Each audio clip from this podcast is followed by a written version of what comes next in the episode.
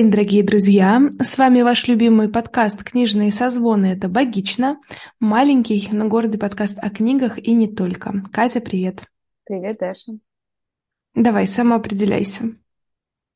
А, я феминистка, не активистка, Екатерина Маруева, занимаюсь современным искусством, а, теперь еще и активно занимаюсь digital искусством.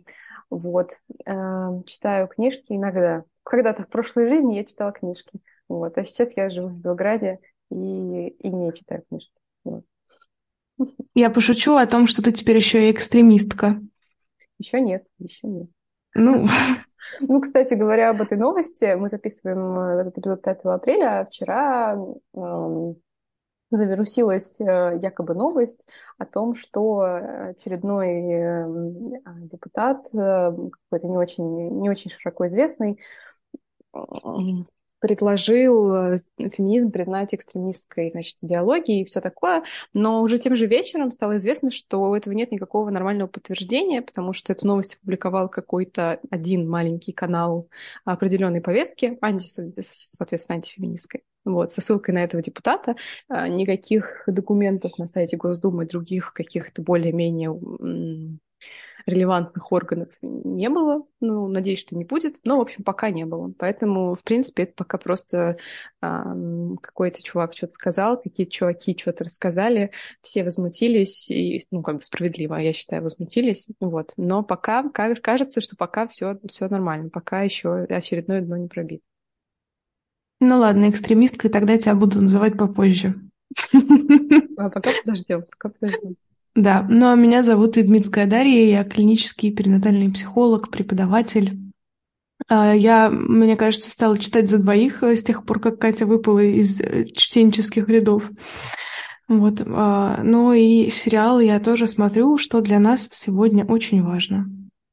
Да, потому что сегодня мы решили обсудить сериал, который вышел в начале этого года на Кинопоиске, который называется «Фандорина Зазель», и даже не столько поговорить о каких-то, там, не знаю, невероятных детективных э, поворотах. поворотах, сколько о той альтернативной реальности, которую показывает нам этот сериал, и э, как-то вообще немножко, не знаю, подумать, поговорить, обсудить э, вот эту некоторую склонность фантазировать о том, какая могла бы быть другая такая, не знаю, параллельная, альтернативная а, Россия в 2023 году. Ну, опять же, шутка о том, что мы, в принципе, в этой альтернативной России находимся, поэтому что тут фантазировать? Не-не-не, ну в смысле, ну хорошо, а какая тогда нормальная? Что, что, если ну, а, а нормальная это, это как раз если бы царя не свергли.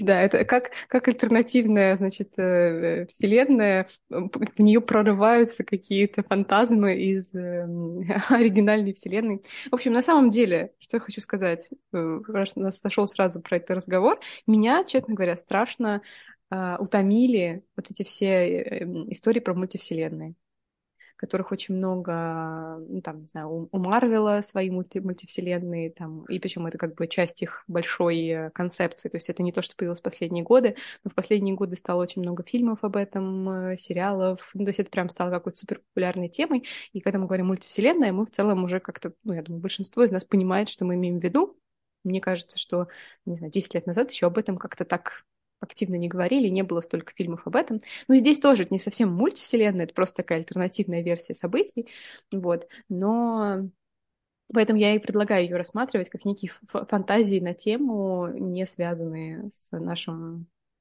э, сегодняшним миром, тем более, что они действительно очень мало перекликаются. Вот. Э, Слушай, я откликнусь про мультивселенные. Мне как раз э, кажется, что это очень... Что у меня сегодня все, короче, звенит. Я не знаю, слышите вы это или нет, сейчас слышали или нет, но, короче, у меня все везде звенит. Сегодня какое-то звенячее утро.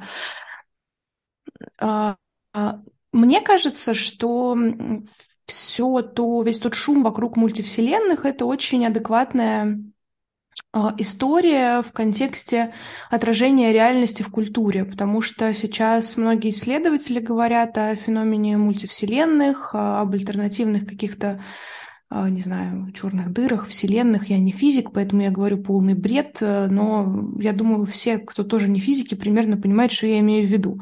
А физики такие, а, господи, ну пусть несет она не физик. Вот.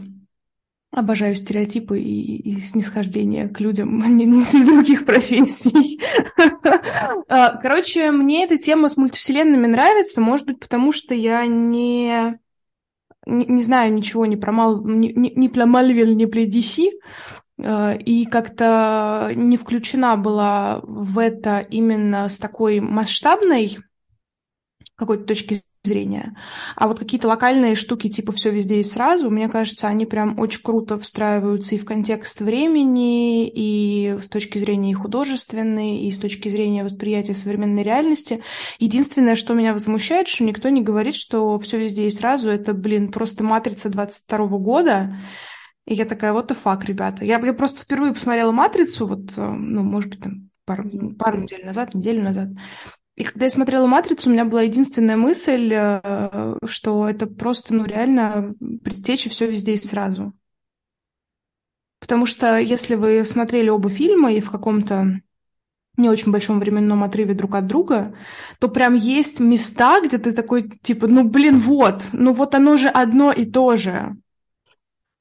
Там был даже момент с пальцами, которыми потенциально можно как бы... Ну, там он был не напрямую в «Матрице» про пальцы, но там был момент очень такой, который мог вдохновить на эту пальцевую вселенную во все здесь сразу. Короче, я такая, охренеть, вот это я кинокритик.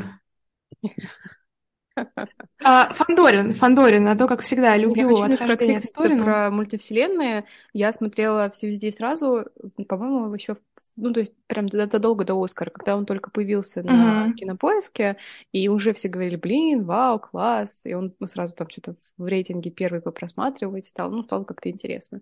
И вот за счет того, что я уже как бы переела этих мультивселенных из массовой культуры, я когда смотрела еще очередной фильм про мультивселенные, меня сам этот факт очень сильно раздражал. То есть я понимала, что это, ну, это классный фильм, он гораздо лучше любого какого-нибудь среднячка про на эту же тему, но настолько уже меня тошнило от мультивселенных, что фильм мне в итоге из-за этого не понравился. То есть мне очень понравились актеры, я вот за каждого рада, кто получил Оскар, но целом этот, этот фильм у меня больше вызывал раздражение именно тем, что вот лично для меня вот мультивселенная — это прям то, что мне хочется уже как бы вот, пожалуйста, давайте мы оставим это на какое-то время, отдохнем, а потом посмотрим на это по-новому, потому что сейчас это пока только множится, множится, множится, и ну, не знаю, может, это теперь наша такая реальность, чтобы никуда от этого не денемся, это просто станет некоторой фишкой для какой-то такой культуры и теории, вот. Но, короче, эти прыжки оттуда-сюда меня прям как-то... Короче, меня от них укачивает. Но благо... Всего... Занюхивай кофе между фильмами, знаешь, вот. Да, вот, благо сегодня мы никуда скакать не будем, мы в целом останемся. Подожди, я теперь тоже должна высказать твою реплику. А, вот так вот зашли про Фандорину, послушайте, мы такие, так, значит, мультивселенные, все везде и сразу, и матрица. А, короче, последняя реплика на эту фразу. Я прям без перерыва сразу скажу про Вандорина. А, мне кажется, что это реально та реальность, с которой мы теперь э, не убежим, и снимать про это будут еще много, как это было в начале 2000-х, э, в конце 90-х про конец света все снимали в ожидании конца света фильмы про это. Вот то же самое с мультивселенными. Посчитайте кто-нибудь, сколько раз мы за начало, за первые пять минут сказали слово мультивселенные. Вот. Э, и здесь в этом смысле, конечно, очень важно отделять хорошее от проходного, потому что я с тобой согласна, что про это снято много чего-то вот чего-то, ну, достаточно посредственного, средненького, бытового, там, не знаю, именно больше направленного на какую-то сторону, там, боевиковую, боевиковскую. Mm-hmm. Русский вышел из чата. Вот, ну, в общем, в общем, да, теперь этого будет еще больше, мне кажется. Фандорин, Фандорин, вот, все, не, не даю тебе паузы, чтобы откликнуться на мою реплику. Я сначала хочу сказать, что я читала Фандорина когда-то лет 10 назад, что-то такое, а когда его основная волна популярности уже немножечко сошла, потому что к тому моменту, по-моему, он полностью написал свой фандоринский цикл классический, он — это Борис Акунин. Да, спасибо. А я разве не сказала? Нет. Ну ладно. Ну, Борис Акунин, ну, с уважением от, огромным отношусь к нему. Прекрасный человек, прекрасный автор. А, вот.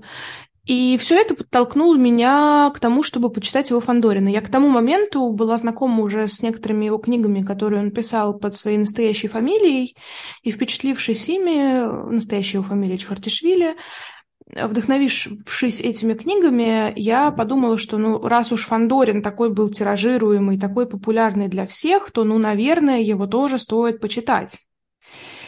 А, и меня хватило на две первые книжки, и я особо не поняла всеобщего обожания, всеобщего восторга по поводу вообще этого героя в целом. Потому что вот как тебе надоели мультивселенные, так мне надоели вот эти вот детективные гении, которые такие охренеть какие крутые, он только заходит, значит, в кабинет, но уже знает, кто почему умер, кого куда кто выстрелил, через какое окно вылез, и почему это было именно там, не знаю, какой-нибудь именно азиат конкретного роста с конкретного острова, и ты такой, ну, ёб твою мать.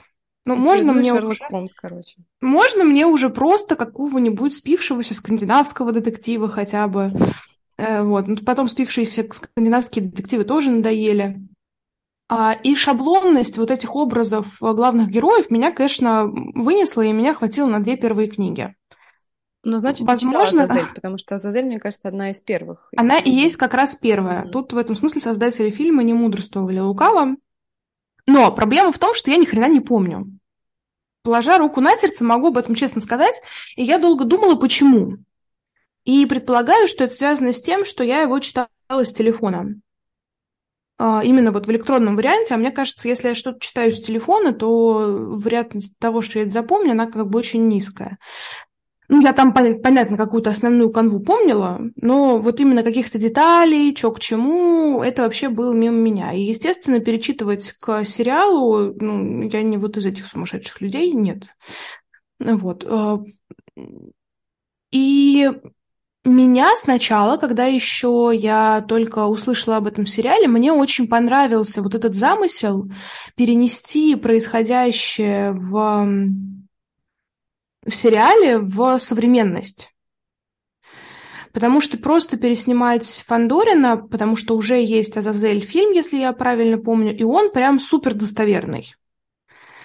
Хотя, наверное, конечно, там, по-моему, Меньшов играет э, главную роль, или, в общем, какой-то симпатичный мужчина, чью фамилию я, как обычно, не помню. Он снялся всего в двух фильмах про Фандорина, и на этом все закончилось, естественно. Я думаю, ну, что вот. даже в одном. Мне казалось, что есть три... Может, я ошибаюсь, мне казалось, что есть три фильма, и в каждом играют разные люди. А, а может быть и так, Фандорина. кстати. В первом не помню кто, во втором Егор Бероев, и турецкий гамбит, и третий статский советник, и там играет Меньшиков Олег. А вот первый вот, я тоже не помню. Вот, по-моему, Меньшиков как раз играл в первом и, получается, в статском советнике. Не-не-не, там другой какой-то человек играл. Точно. Да? Угу. Ну, ну, тем более. Важно. Короче, еще одна, блин, мультивселенная нарисовывается с разными Фандоринами. Это, знаете, ну, в мире есть Человек-паук, а у нас есть свой Фандорин. Ну, вот. А, с одной стороны, было бы прикольно переснять и сделать из этого какую-то, ну, реально большую вселенную, где отсняли бы большую часть э, книг Фандорина, про Фандорина. Но как-то нынче, когда Акунин не в части у нас в стране, я думаю, что вряд ли они бы такое сделали. И я в этом, кстати, контексте не очень понимаю, как они, в принципе, решились на экранизацию Азазели в принципе. Так это же ну, давно, это же проект делается долго, пока Ну я решили, понимаю, написали, я начали. понимаю. К моменту, когда он вышел, еще, э, когда начали, в общем, все было по-другому. Я понимаю, но вот э, это не как бы все равно это дает возможность мне поворчать. Вот. Короче, мне понравился замысел того, что они решили все это переделать и перенести в современность. А, но меня не зацепила первая серия совсем. И я как-то так, знаешь, э, так типа, ну, ну попытались, конечно, но получилось что-то странное. И первая серия меня остановила от того, чтобы смотреть дальше. Это первый фактор. Второй фактор, тогда еще, по-моему, не все серии вышли на тот момент, когда мы с тобой начинали смотреть. А вот это вот смотрение по серии я бы тогда в очередной раз задали нифига бы не запомнила. Вот. А, но потом, уже перед, собственно, записью этого подкаста, я целиком досмотрела все оставшиеся серии. И мне скорее понравилось именно с художественной точки зрения, чем нет. Потому что, в принципе, я не могу, опять же, из-за того, что я не помню книгу, я не могу судить, насколько это снято достоверно. и, вероятно, там что-то где-то, ну, в смысле, достоверно относительно книги, и что-то где-то наверняка они переиначивали для того, чтобы это больше укладывалось в ту реальность, которую они хотели показать. Но мне понравился конечный итог. Это очень смотрибельно для современного зрителя. Это тебя переносит в красивую такую ну, я даже не знаю, как такой исторический роман на современный лад, что ли, когда очень хотел красивых костюмов, но в современном mm-hmm. антураже. И вот они такие вам, Натя. А, очень красивый нереалистичный Петербург, и вот э, с точки зрения картинки мне понравилось очень. Поэтому вот э, здесь, конечно, ну, я высказала свое важное мнение. И мне кажется, с точки зрения именно содержания сериала, с точки зрения его съемок, тут даже обсуждать нечего, потому что ну, это хороший коммерческий проект, который понравится всем. И тем, кто не смотрел э, другие книжки, не смотрел другие фильмы про Фандорина, те, кто не читал книжек про Фандорина, просто увидел этот проект на заглавной странице Кинопоиска, который опять нас не спонсирует. Э, это тоже а возмутительно, конечно. Да, да, вот. В общем, клевый коммерческий проект. Прям клевый. Знаешь, мне тогда друг, про другое обидно, потому что я с тобой согласна, что типа, ну, это вот классно сделано, но как будто ему настолько мало э, уделили внимание, что, что вот промоушена был, особо не было. Да, что вот он был на главной странице, ну вот, я не знаю, буквально январь, а потом сошел на нет и начали промоутить другие проекты кинопоиска. И вот сейчас, наверное, если прям вот про сегодняшний день говорить, в апреле, то есть он вышел в январе, но это не, не так далеко в целом, а, а его уже вообще как будто никто не помнит, и чтобы его найти, нужно вбить в поиске, как бы приложить усилия. То есть ты должен вспомнить, что был такой сериал, и его как бы найти. Потому что а, сейчас Кинопоиск настолько занят а, промоушеном «Короля и Шута», что как бы то, что у него в этом же году был вот этот проект, который реально мог стать хитом. Вообще, я представляю себе это легко, но, ну, я не знаю, может быть, кстати, тут сыграло и то, что Кунин теперь как бы такая персона запрещенная. Вот, скажем так. Или не знаю что. При том, что здесь же мало, на самом деле, кроме героя, я бы сказала, что Кунина нет-то, в общем, и ничего. Ну, понятно, что есть какая-то канва, и наверняка основной сюжет с самоубийствами, с организацией. Слушай, но все равно авторство это важно. Да, но все равно это как бы все равно такая некоторая фантазия на тему, по, по мотивам, что-то по мотивам. И когда ты сказала про э, что в книгах он такой весь из себя супер-пупер приходит, тут же все разруливает. Мне как раз понравилось, что в начале сериала а, вот этот молодой Фандорин, который вот из 21 века, он, у него вообще ничего не получается. Слушай, не-не-не, в первой книге он там тоже еще желторотый, только пришедший в сыскную службу, поэтому там он тут как бы, ну, он э, это не придумка сценаристов, он реально по первости... Ну, все равно, согласись, он такой да, Мэрис Юшный в плане, что все сразу получается у в него. В итоге он станет таким чуваком, супер-пупер, вот, вот это вот все. Но мне нравится как раз истории про то, вот когда он человек начинает, и мы видим, что он там живет в э, супер маленькой комнате, э, где у него вообще все такая, знаешь, как я про себя представила, что это какой-то такой японский, а, японские или какие-то азиатские реалии, когда mm-hmm. вместить огромное количество людей, соответственно, есть такие капсульные квартиры, где, в общем, есть все на каких-то там, не знаю, 10 квадратных сантиметрах. Э, ну, вот, что, это вполне себе современная Москва, между прочим. Да, и это, это прикольно, и при этом он такой весь немножко несуразный, что-то не получается, на, на кораблике-то его тошнит как-то, короче. Ну вот какой-то он такой весь из себя несуразный, а потом уже в конце, в конце он вообще добивается каких-то офигенных карьерных высот, и ты немножко смотришь и думаешь, как бы, а он реально заслужил такой резкий карьерный рост, потому что насколько сильно он стал э, более прокачанным каким-то сыщиком за эти короткие шесть серий, кажется, как будто ему еще и фартит уже, уже вот на этом этапе, что он так быстро как бы пробивается, а дальше, по идее, ну вот мои, мои догадки, потому что дальше никаких серий нет, ему как будто нужно будет вот дальше доказывать, что он такой крутой, потому что все, помощи у него больше нет, вот, и он теперь сам за себя, и а уже на таких должностях, и, в общем, надо теперь будет как-то с синдромом самозванца бороться и доказывать всем, какой ты на самом деле классный, талантливый человек. Вот, не знаю, в этом смысле мне понравилось. Я, кстати, с тобой согласна. Когда я посмотрела первую серию, я тоже как-то не очень прониклась, что ли, не было у меня желания смотреть очень внимательно. То есть это вот я смотрела и все время на что-то отвлекалась, потому что как-то не цепляло вот прям настолько, что ты погрузился и вот не вылезал оттуда. Но, по-моему, а, на момент, когда я начала смотреть Фандорин, вышло две уже серии. И, соответственно, я после первой сразу посмотрела вторую. И вот это, кстати, подход, который мне страшно нравится, потому что с, первой, с первой серии не всегда заходит. Да, и согласна. Я так прям очень часто с многими проектами, все-таки, когда есть вторая, у тебя меньше шанс соскочить. И мне кажется, поэтому вот у «Короля шта» сразу выходила первые две серии в один день. И ко второй ты уже как-то проникаешься, ты перестаешь смеяться над этим миром, потому что а, ну, мир действительно смешной. Ты прям понимаешь, что это такая фантазия на тему, и в некоторых случаях тебе кажется, что это очень смешно, вот это допущение, что за весь 20 век, ну, например, не произошло никакой реформы русского языка, и у нас остались эти никому не нужные твердые знаки потому что там даже вроде нет уже ятий и вот этих вот там е по-другому, ну вот, вот а, других особенностей этого э, дореволюционного языка, но при этом вот твердые знаки точно сохранились.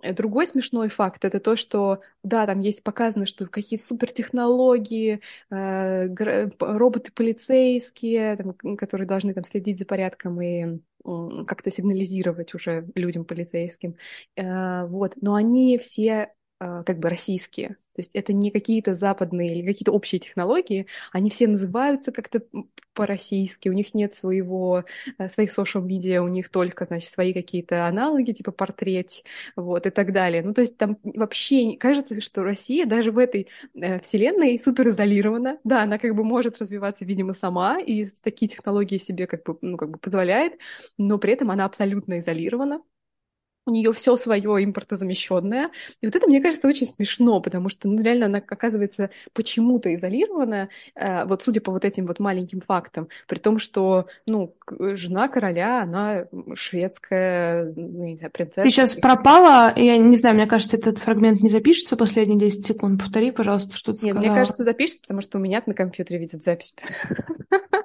Поэтому мне кажется, что он запишется, а вот ты немножко у меня подвисаешь я говорю о том, что вот, не знаю, мне показалось, что это очень странное допущение об изолированности Российской, Российской империи от всего остального мира, и то, что, вот, как ты уже сказала, это такая костюмированная историческая драма в современных с телефонами.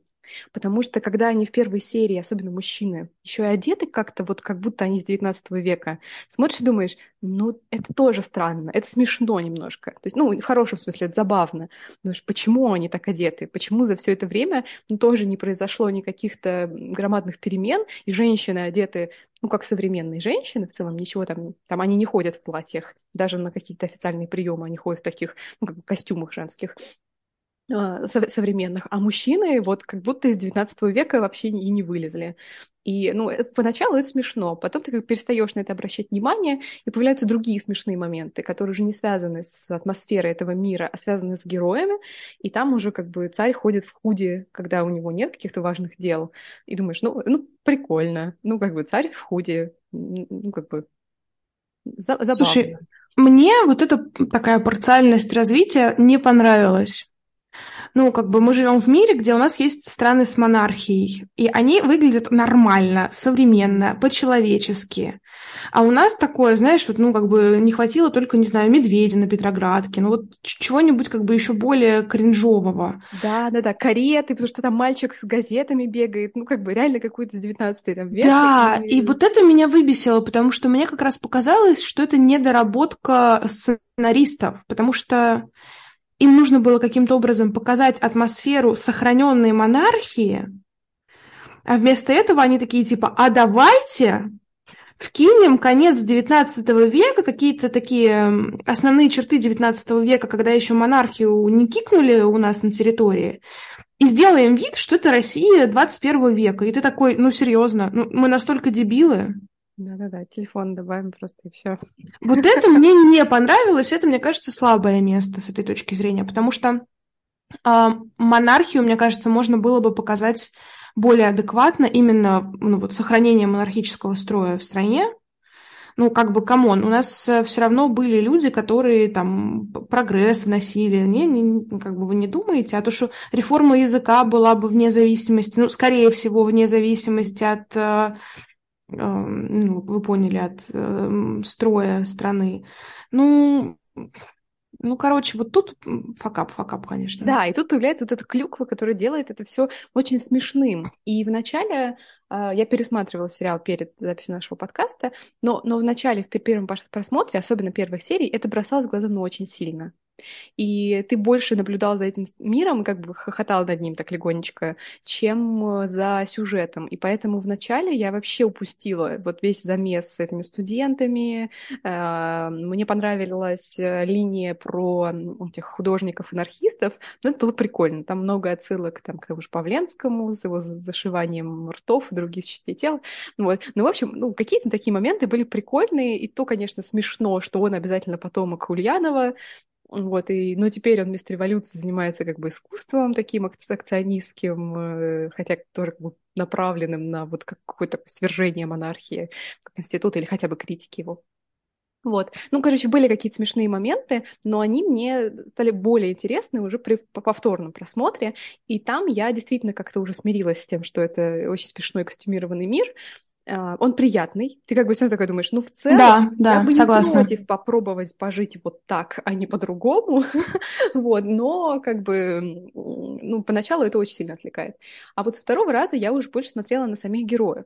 Ну, то есть даже не столько следила за, за детективным сюжетом, потому что он мне по-прежнему не кажется прям супер интересным. Вот честно. Вот, вот и сама вот эта вся история и про организацию, и про отдельные повороты, ну, не знаю, меня как-то не впечатлило. Но вот следить за персонажами прикольно и обращать внимание на какие-то детали. И так я, например, обратила внимание на деталь, которую вообще не заметила в первый раз, когда а, меняется у полиции начальство, и был вот один, значит, добрый такой толстый полицейский, а вместо него пришел молодой из тайной полиции, такой весь в черном, и который ведет себя как Шерлок Холмс. Дедукцию там применяет, говорит, это дедукция, мальчик. Вот. Эм, когда Фандорин к нему в первый раз заходит в кабинет, он разговаривает с какими-то людьми, ну, типа с работниками, как будто вот с, секретаршами, ну, то есть с кем-то вот, кто явно не является полицейскими, а является каким-то административным персоналом, и он им говорит, типа, с завтрашнего дня все улыбаемся. И они уходят, им говорят, типа, что-то такое, типа, счастье вам. Ну, короче, что-то такое. И это так смешно и странно. То есть он как бы тоже проводит какую-то реформу внутри этих структур, и она направлена на то, чтобы все были более приветливы. Вот непонятно, это как бы как, какая-то такая пасхалочка заложена, или просто ему надо было что-то говорить, ну, чтобы он не мог же просто молча там с этими людьми. Мне кажется, он был абсолютно картонный, вот. если честно. Но, но вот какие-то такие смешные моменты я вот в этот раз э, выделила и подумала, блин, ну это как-то смешно, что вот этот человек, который прям ведет себя с самого начала как какой-то злодейский злодей. Вот, и он, выглядит как злодейский вот, злодей. Он, значит, всем говорит, что надо улыбаться и быть страшно счастливыми. Вот. Про пасхалки а, я сейчас быстро вклинюсь, если, вот я не знаю, заметила ты или нет, а, в коморке этой Фандорина, где он живет, у него там такое все супер технологичное, и на одной полке у него стоят все книги про Фандорина. Ну, ну, это естественно.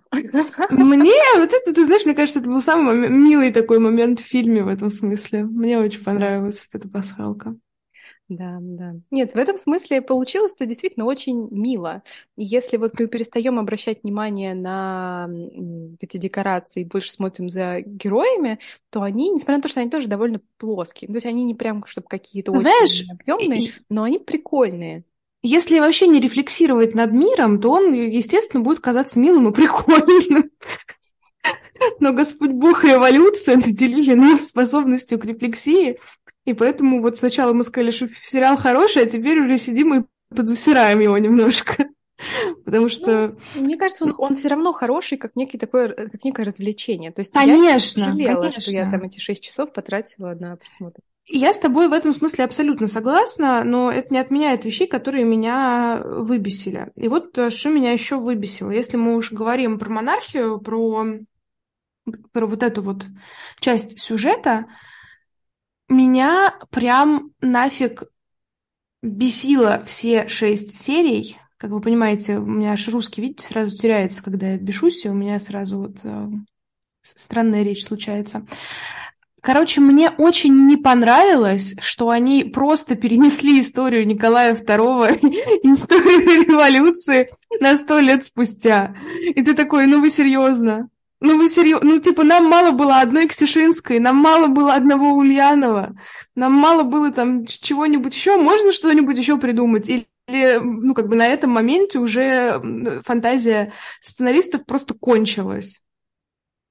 Да, ну как будто вот действительно очень лениво. Они все даже выглядят примерно вот, вот так же, да, согласна. Но... Ну, про то, что они выглядят даже так же, ну, Господь с ним, там, ладно, типа, семейное портретное сходство, ну, там, хорошо, допустим.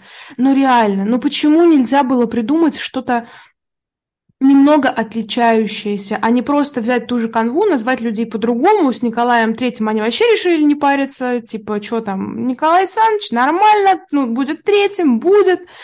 Ну, ты такой, ну, ну, ну вот тут меня они прям разочаровали. И меня разочаровало то, каким они изобразили Николая II. Потому Третьим, что, ну, в смысле, да, ну, как бы мы понимаем, что они имели в виду Николая II, по сути. Угу.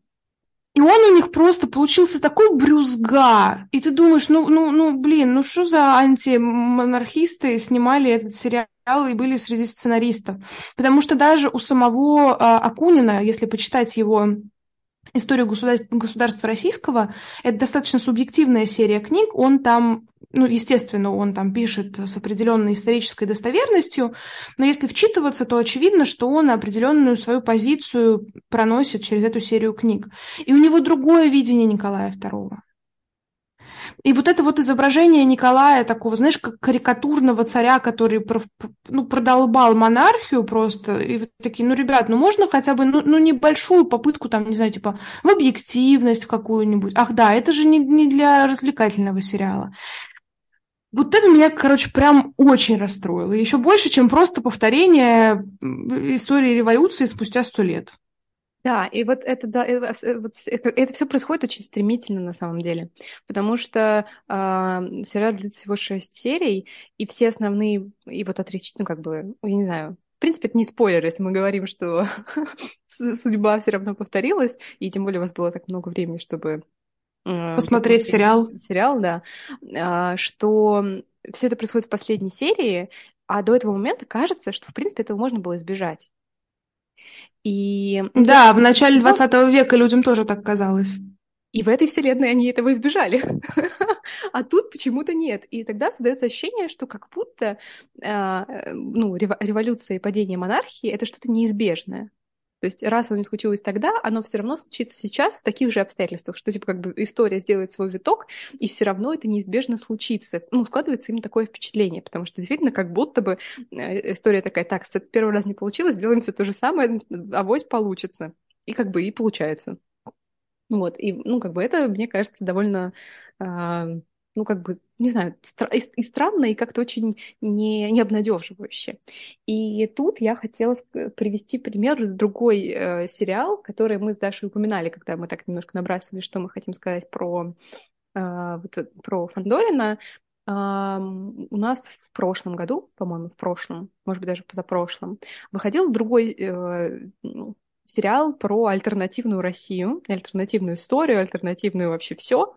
Это сериал Карамора. Я про него рассказывала в одном из месячных выпусков, то есть мы не делали отдельный выпуск про Карамору, но я про него рассказывала, говорила, что мне очень понравилось. Ну, как бы мне понравилось вот это вот, э, вот эти все допущения. То есть, что это получилось такое фэнтези уже реально в, начале, в конце 19 начале 20 века с революционерами, с а, аристократами, которые являются вампирами, с царской семьей, которая тоже является вампирами, ну, то есть вот со всей этой фантазийной фигней, но при этом нам там тоже, в общем, показывают некоторое альтернативное движение истории, и в конце а, ну, как бы, если хотите, промотайте на какое-то время, если вы хотите посмотреть сериал не смотрели его после моей первой рекомендации. Но а, я не буду говорить очень подробно, но суть в том, что там тоже не случилась революция что ее удалось избежать, и монархия сохранилась. И последняя сцена сериала — это начало, по-моему, 22 или 23 года, поздравление текущего императора с, значит, э, с Новым годом, и там показано как бы тоже вот, ну, примерно то же самое время, что у нас в Фандорине, только в этом очень маленькой сцене, но показана совершенно другая, э, другой ход истории. Потому что, во-первых, там невероятно развитые технологии. Буквально э, речь э, императора или там, ну, просто царя, там же непонятно, что там стало с, с империей. Речь монарха транслируется огромной голограммой, то есть как бы технологии шагнули вперед, мы видим это по миру. И он э, всех, значит, радостно поздравляет, и дальше говорит, что наша, значит, августейшая сестра Елизавета из Англии тоже передает вам всем привет, то есть Россия ни от кого не изолирована, вообще как бы все общаются, все супер. Ну, то есть какой-то другой, вот в этих вот короткой, там, я не знаю, паре минутной сцене нам уже показывают совершенно другое развитие событий.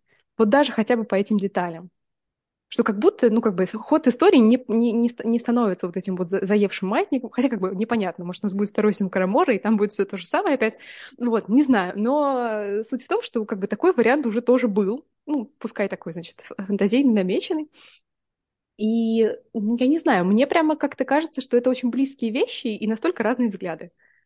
То есть мы, мне мы Карамора, все последние годы да так или иначе, немножко как будто, ну, до, 20, до 22 года, там уже были другие проблемы, там уже было вообще как бы не до этого, но до этого мы, мы ведь, ну, как-то между собой как-то немножко, не то что ностальгировали, но задумывались, мне кажется, активно. И, и это отражается тем, что вот снимают э, для такой популярной культуры у нас, и не только, кстати, у нас, еще, например, у Кингсмана были тоже фантазии на тему России как бы было бы, если бы не было революции. То есть дело не в том, что сохраняется монархия, а скорее в том, что вот не случилась революция, что хорошее, что мы потеряли, мы бы не потеряли, оно бы у нас осталось, и как бы нас не переламывали через хребет э, историей, а позволили бы развиваться ну, как-то более плавно и я не знаю, как к этому относиться теперь, потому что ну, любые разговоры про импер... имперское сохранение империи, ну, мне тоже они как-то кажутся сейчас уже совсем нерелевантными, но вот эта идея того, что что бы с нами со всеми было, если бы нас история не перемалывала бы через мясорубку, как оно у нас перемалывалось в 20 век, это Слушай, мне... очень соблазнительное для многих, мне... об этом вот фантазировать. Мне в этом смысле не нравится идея утопии. Типа, а вот если бы вот этого всего у нас не было, мир был бы идеальный, мы бы уже к тому моменту, не знаю, изобрели сыворотку долгой жизни, там, ну, короче, что-нибудь еще. Ну, блин, ребят, мы живем в этом мире, ну, как минимум 2000 лет э, с Рождества Христова, как максимум, там, хренову тучу триллионов, миллиардов лет, пока там первичный бульон булькал где-то у себя там на шарике, которые назвали потом люди Землей, всегда были войны, всегда были катастрофы техногенные, природные, еще чего-нибудь. Ну, ну, блин, ну, я искренне считаю, что учитывая человеческую природу, так будет всегда. Так всегда было, и так всегда дальше и будет. Откидывает ли это нас назад в каком-то развитии и заставляет ли стопориться? Безусловно. Можем ли мы минимизировать все это в каком-то там объеме? Ну, наверное, да. Но вот эта вот идея, типа, что а вот если бы вот этого всего не было, ну, не было бы этого говна, было бы другое. Поэтому, ну, ну, ну не было бы революции, ну, сохранили бы монархию, ну, хорошо, ну, а что, у нас в монархию проблем не было. У нас и войны в монархию были, и цари были разного качества в отношении тех э, реформ, которые они проводили в стране, и были и прогрессивные шаги, и были спустя какое-то время откаты от этого. Поэтому вот этого мне очень нравится выражение, что история не терпит сослагательного наклонения.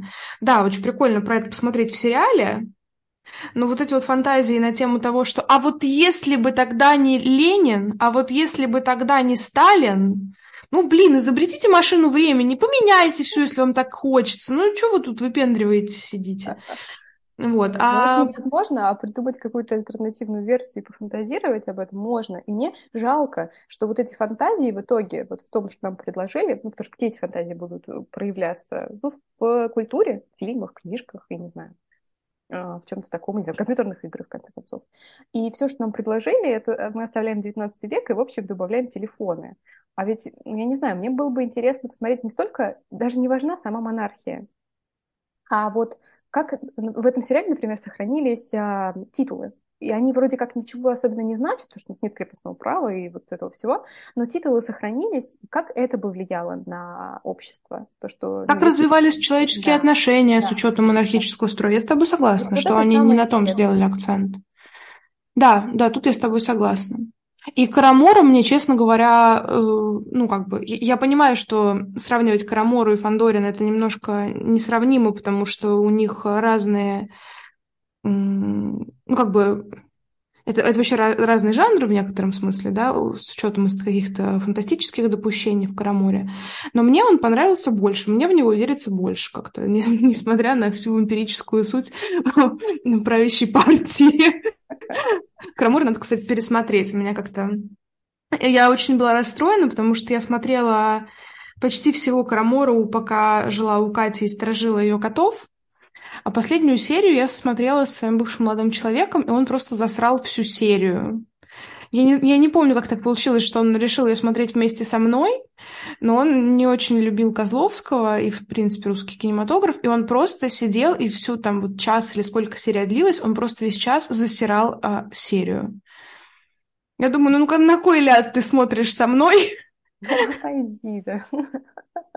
Я прям, знаешь, после этого у меня только еще больше усилилось желание пересмотреть его заново, чтобы мне никто не бубнил по духу, что э, Козловский там, значит, переигрывает, не доигрывает, выдерживает свои коронные э, паузы и вот что Честно говоря, Карамор надо смотреть вообще не из-за Козловского, а из-за Янковского, потому что он настолько, он настолько харизматичный, у него получился этот вампир, что как бы Крамор к концу просто становится прямо отрицательным персонажем. Вначале еще мы сомневаемся, а к концу там все становится абсолютно очевидно, и поэтому, мне кажется, Козловский идеально играет отвратительного персонажа. Как бы он да, должен да. всех бесить, и это как бы вот так и надо. Согласна. Янковский вообще очень крутой. Мне с ним понравился и монастырь э, я очень скептично отношусь к попыткам блогеров э, вступать в какую-то большую культуру, типа там, кинем... ну, музыка еще ладно, там всегда был какой-то... Короче, я опять говорю как сноп, но извините. Потому что в музыке всегда пели те, кто не должен петь, э, кроме талантливых людей. Ну, когда блогеры еще и вступают на стезю какого-то кинематографа с заделом на какой-то ну, такой большой кинематограф, великий сериал. А мне кажется, что с сериалом «Монастырь» была какая-то такая похожая история, что они пытались вот замахнуться на что-то такое большое. А, мне категорически не понравилась именно идея приглашения блогера на главную роль. Может быть, из-за моего собственного снобства, снобизма, какой там правильный вариант слова. Вот. Но вот Янковский, возвращаясь к нему, он был великолепен. Я фанат Янковского старшего, а не младшего, если что. Вот. И он в монастыре был очень хорош. Мне кажется, что в этом случае правильно сказать среднего, потому что... Ну да, да, ты права. Вы, в общем, поняли, я надеюсь. Вот, да. Так что, короче, не знаю. Э, мне кажется, что, а, возвращаясь к тому, о чем я уже говорила, про вот эти все фантазии на тему э, Российской империи, э, я вот сейчас подумала, что, ну ведь в, Совет, в Советском Союзе советское кино тоже часто обращалось, например, к классике, там снимали «Войну и мир» и так далее, да и другие, и принято было, ну, исходя из идеологии, ко всему вот этому вот дворянскому, барскому относиться плохо. Ну, то есть потому что была определенная идеологическая рамка. Сейчас, э, в нашу эпоху, скорее принято это все как-то романтизировать и, я не знаю, вот фантазировать, и как-то тоже относиться к этому, ну, с каким-то другим идеологическим или просто фантазийным хреном. Никогда мы не будем смотреть на, ну, по крайней мере, в ближайшее будущее.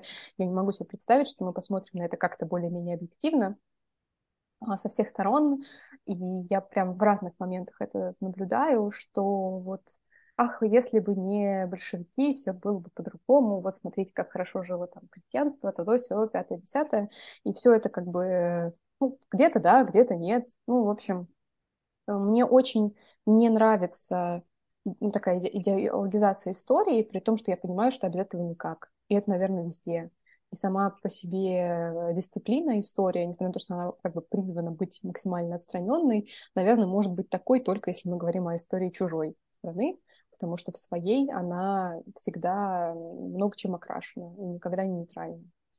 Вот. И что с этим делать, я не знаю. К счастью, я историк искусства, и там как бы чуть-чуть полегче. Слушай, я просто придерживаюсь той точки зрения в отношении всего, что хуже всего это крайности. И вот здесь мы тоже в них впадаем. Ах, вот если бы не это, то мы бы были бы жили идеально. Но, как я сказала, мы бы не жили идеально, мы бы жили по-другому. И мне кажется, когда мы обсуждаем какие-то такие вещи, мы как раз склонны в эти крайности впадать. А вот это ну, как-то нарушает определенную логику, и мне кажется, что вот именно от этого стоит себя как-то немножко удерживать. Не идеализировать ни, ни белых, ни красных, ни зеленых, ни синих, ни желтых, ни коричневых, а стараться смотреть максимально объективно на происходящее. Потому что мы это видим на примере Сталина. А, понятное дело, до какого-то момента это была полностью идеализируемая фигура, в какой-то момент это была полностью демонизируемая фигура. Ну, а он в разные времена разные вещи делал, не только плохие, но и хорошие, но и не только хорошие, но и плохие. Не бывает людей хороших и плохих. Бывают средненькие. Все мы средненькие люди.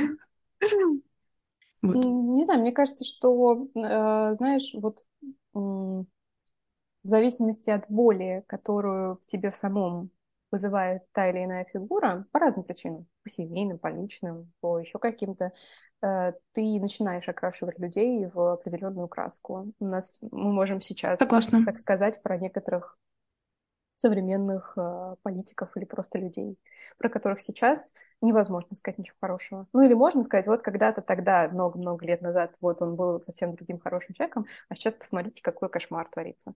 Слушай, не-не-не, вот, я, я вот тут, я тебя прерву, прости, пожалуйста, но мне здесь кажется важным, что мы априори не можем объективно оценивать тех людей, с которыми мы находимся здесь и сейчас потому что мы с ними действительно находимся в некоторых личных отношениях, напрямую или опосредованно, или еще как-то. А когда я говорю об оценке, я имею в виду все-таки людей в каком-то ну, как бы прошлом, с которыми мы не были задействованы напрямую. И вот здесь а, я, ну, как бы понятное дело, что мы не можем, нужно стремиться к максимальной объективности, по крайней мере, пытаться. А мы вот здесь застреваем на субъективной оценке зачастую. Мне про, кажется, про нынешние времена можно даже быть. не пытаться. А мне кажется, что оно все равно и не может быть по-другому в случае некоторых фигур. Потому что для людей, например, в чьих э, семьях были истории репрессий, это будет личная история. Будет, но тем не менее это не должно... А, я понимаю, про что ты говоришь, и я с тобой согласна, что это, безусловно, накладывает некоторый отпечаток, но я настаиваю на том, чтобы э, была попытка объективно рассматривать реальность. Это, это не как оправдание кого-то или чего-то таким образом должно происходить. Нет, это не отрицает э, содеянного человеком. Но я за попытку объективно смотреть на реальность, на действия других людей. Да, что-то из этого мы будем эмоционально воспринимать, но, тем не менее, не, не закрывать глаза и на что-то хорошее. Сейчас может показаться, что я кого-то оправдываю такими словами, я задумалась об этом. Нет, ребят, я как раз не пытаюсь оправдывать, я именно вот за такой нейтралитет в некотором смысле. Я понимаю, что это не для всех актуально, не всем этого хочется, не всем это нужно, вот, Нет, но, я думаю, что ты как раз про то же, что я говорила, что вот история всегда идеологизирована. И когда мы начинаем примешивать наши личные отношения, это тоже в некотором смысле наша идеология. Она не должна быть обязательно идеологией с большой буквы или там кем-то навязанной. У нас у всех есть своя картина мира, а, и поэтому это все очень сложно. И поэтому, да, действительно, вроде бы кажется, что на бумаге, ну, в теории хочется, чтобы все было объективно, а по факту оно не получается в силу самых разных причин, и даже в нас, в нас самих. Поэтому действительно очень сложная такая Э, даже не то, что неоднозначная, она более-менее однозначная, но сложная, и эта сложность перевешивает многое из того, что мы как бы понимаем, как бы было бы хорошо вот так бы действовать, так бы реагировать, но по факту так не получается. Вот. Ладно, отринув наше рассуждение, мне хочется закончить рекомендации, раз уж мы говорили про ну, такую историю революции, перенесенную в 21 век. А, мне бы хотелось посоветовать книгу, не объективную тоже, а книгу Родзинского «Николай II». Ну, она как-то там пафосно называется, но вы можете понять, что это про Николая II. А там бывают очень странные моменты, типа вот ко мне пришла бабулька, которая была фрейлиной э, жены Николая II, и она мне рассказала, да, ну как бы у Родзинского есть куча своих минусов, но помимо этого в книге есть реально очень интересный материал и о жизни Николая II, и о революции, и в частности о том, что происходило с Николаем и с царской семьей в этот период. И мне кажется, что это очень любопытное чтиво, а, как раз в том числе для того, чтобы и себя на объективность попроверять в этом смысле и потренироваться. Но читать прям реально любопытно, поэтому если вам вот эта тема э, завершения Рюриковской эпохи, хотела сказать, все уже, романовской династии, почитать что-нибудь интересное, то мне кажется, вот это клевый представитель, который и читается легко, и любопытно, но главное ко всему относиться со скептицизмом, вот, и внимательно читать. А Фандорина самого не буду рекомендовать, как хотите. Делайте, что хотите с Фандорином. А ну, в смысле, я, я про серию книг, если что, не про сериал. Да, а мне после того, как я закончила смотреть сериал, сразу захотелось пересмотреть «Турецкий гамбит». Почему-то прям очень захотелось. И мне, кстати, наверное, до сих пор... Ну, может быть, еще накладывается мое детское впечатление, потому что «Турецкий гамбит», по-моему, был первый или один из первых фильмов, который я смотрела в кинотеатре. Будучи маленькой с родителями, это было прям целое какое-то событие для меня. И я помню, что там очень яркие какие-то поля с какими-то цветами. Может быть, там Подсолнухами. Ну, как бы, ну, я прям помню, это яркий желтый. Ну, вот, и вообще фильм очень красивый. И наверняка не без изъянов. Но у меня они такие теплые ностальгические чувства, что я даже подумала, что мне хочется его пересмотреть. А с другой стороны, немножко страшно. Вдруг я сейчас я пересмотрю и разочаруюсь. Вот. Но, в общем, не знаю, пока я в нерешительности, но очень хочется. Мне кажется, ты помнишь, потому что это была обложка фильма, вот это вот, э, значит, да. подсолнуховое поле, голубое небо угу. и Фандорин на коне. Да, тоже. Коня, коня тоже помню. вот, да. Сериал ну, классный, сериал развлекательный, приятный. Да. У меня почему-то есть какое-то опасение, что его не продлят, потому что, судя по тому, как он резко закончился, явно была идея о втором сезоне, потому что он прям выглядит резко оборвавшись. Он, он закончился ровно так, как закончилась книга. Да, но я и говорю, он как бы требует дальнейшего продолжения, и в книгах-то это и вы, выражено было, поэтому не знаю. Здесь как бы тоже мне бы было прям любопытно и интересно посмотреть дальше, но не знаю, будет. Я очень надеялась, что они изменят финал. Угу. Прям очень. Ну, я помнила финал в книге, и, естественно, я ждала его в сериале, но мне безумно хотелось, чтобы они его изменили. Да, согласна, согласна. И главное, там все так, думаешь, какие же дураки, зачем, не надо, пожалуйста, отойдите. Нет, ну я так не думала, но, но мне очень хотелось, э, вот, чтобы закончилось иначе в этом смысле. А чтобы понять, о чем мы говорим, надо посмотреть э, Фандорина. Вот. И получить удовольствие от просмотра. Ой, ну все, я устала, меня тошнит, давай заканчивать. Вот он, беременный подкаст. Ну что, спасибо, дорогие друзья, что были с нами. Пишите, если вы смотрели Фандорина, как вам это было, как вам Азазель, как вам финал, как вам а, монархическая Россия 21 века. Нам будет интересно послушать то, как вы оценили увиденное. А может, вы знаете еще какие-то примеры подобных фантазий про альтернативные значит, реальности а, наши, или, может быть, чьи-то еще, и такие хорошие примеры, то было бы тоже интересно. Да, да, согласна. Вот. Спасибо, что послушали, и пока-пока. Пока. -пока. пока.